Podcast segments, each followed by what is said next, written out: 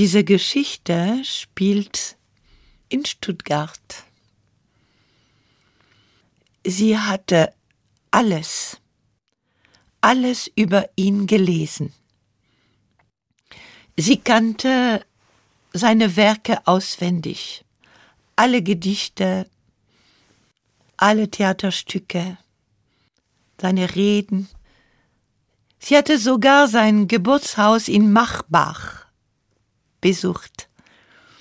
Und, naja, sie hatte einige Objekte angefasst und sich vorgestellt. Ja, er wäre vielleicht da. Sie hatte alle Geburtstage für ihn vorbereitet und zelebriert, öffentlich sogar. Das war schließlich ihre Arbeit. Naja, wenn sie jeden Tag an ihm vorbeiging, auf dem kleinen Platz, hatte sie einen Blick in seine Richtung, seufzte und na, schade, dass sie jetzt nur so aus Bronze sind. Ich hätte sie sehr gern kennengelernt, in echt.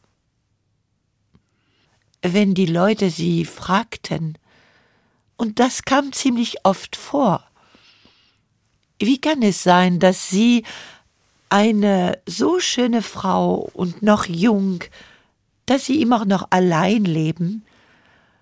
Da antwortete sie mit einem geheimnisvollen Lächeln Allein? Was wissen Sie davon? Eines Nachts, es war im Winter, wurde sie wach. Sie meinte, sie hätte eine Stimme gehört. Aber es konnte nicht sein. Trank eine Tasse Tee und hörte wieder die Stimme, und diesmal ganz deutlich. Und es war eine sehr schöne warme, männliche Stimme. Kommen Sie zu mir. Was?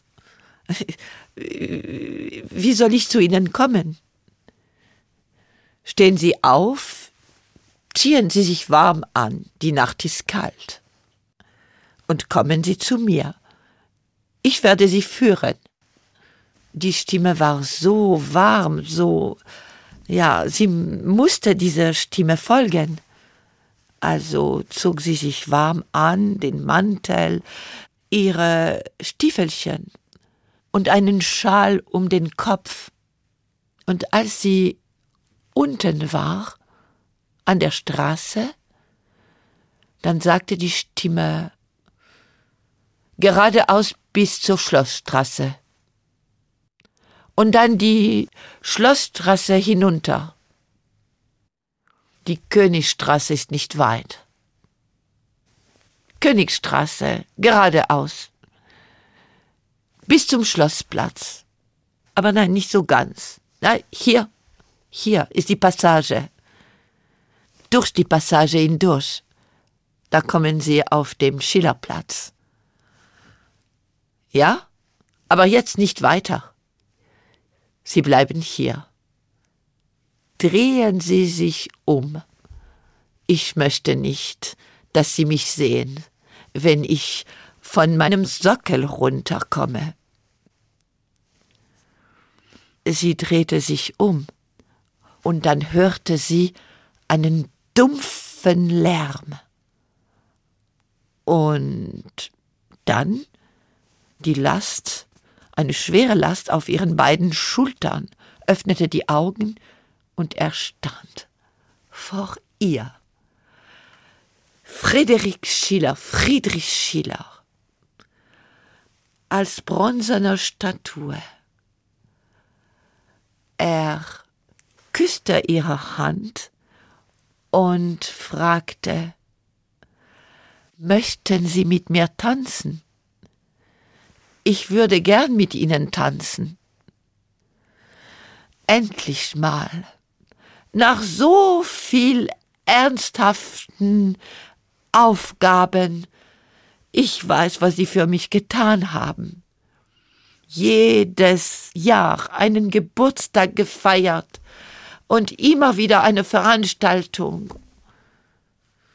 Wenn man mich nicht vergessen hat, dann sind Sie etwas daran schuld, wenn ich das so sagen darf. Er scherzte, und schon begann er ein paar Schritte auf diesem Platz zu tun und nahm sie mit. Ja, er konnte sehr gut tanzen. Und die ganze Zeit, die ganze Zeit, während er mit ihr tanzte, flüsterte er ihr ein paar Verse aus seinem Gedichten ins Rohr. Und sie war begeistert. Und wenn er nicht mehr wusste, dann rezitierte sie welche, die ihr besonders gefielen. Und so, so ging die Nacht, die Nacht weiter im Tanz. Und irgendwann begann er mit ernsthafter Stimme zu sprechen. Freude schöner Götterfunken, Tochter aus Elysium, wir betreten feuertrunken, himmlische dein Heiligtum.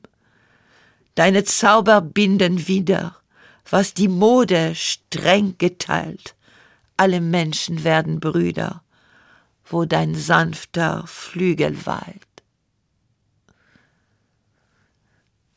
Glauben Sie, dass diese Zeiten hinter uns sind oder noch vor uns? Leider glaube ich, dass sie noch vor uns sind. Sie waren, oder entschuldigen Sie, Sie sind doch ein Visionär, nicht wahr? Ja, auch Hegel und sie kamen gerade an diese Ecke vorbei, gegenüber vom Kulturamt, wo die Hegel-Statue in der Luft hängt. Auch Hegel ist seit Jahrhunderten da oben an der Mauer und er kommt nicht runter, sagte Schiller scherzend. Im Morgengrauen hörte man die silberne Glocke. Die Kirche war nicht sehr weit und er musste einfach nur sie an diese Verse erinnern. Denn wo das Strenge mit dem Zarten, wo starkes Sicht und mildes Parten, da gibt es einen guten Klang. Drum prüfe, wer sich ewig bindet, ob sich das Herz zum Herzen findet. Der Wahn ist kurz, die Reue ist lang. Jetzt müssen wir uns trennen, denn es ist bald Tag, ich muss wieder auf meinen Sockel und Sie werden bald zur Arbeit kommen. Drehen Sie sich um. Ich möchte nicht, dass Sie mich sehen, wenn ich auf mein Sockel zurücksteige. Aber vorher geben Sie mir Ihre Hand. Er küsste ihre Hand zum zweiten Mal. Und sie drehte sich um, wartete etwas, und nach einer Weile traute sie sich, nach ihm zu schauen und er stand da, wie sie ihn jeden Tag sehen konnte, jeden Tag, wenn sie zur Arbeit ging. Er stand da, ein wunderschöner junger Frederik Schiller. Aber, aber hatte er nicht an diesem Morgen etwas, etwas Besonderes doch, an diesem Morgen lächelte er. wenn man sie fragte. Und man fragte sie sehr oft, warum leben Sie allein? Sie sind ja so schön und noch jung. Dann antwortete sie mit einem geheimnisvollen Lächeln. Alleine? Was wissen Sie davon? Lust auf mehr? Auf ins Abenteuer. Geschichten. Der Podcast für Kinder und Familien. Auf hr2.de und in der ARD Audiothek.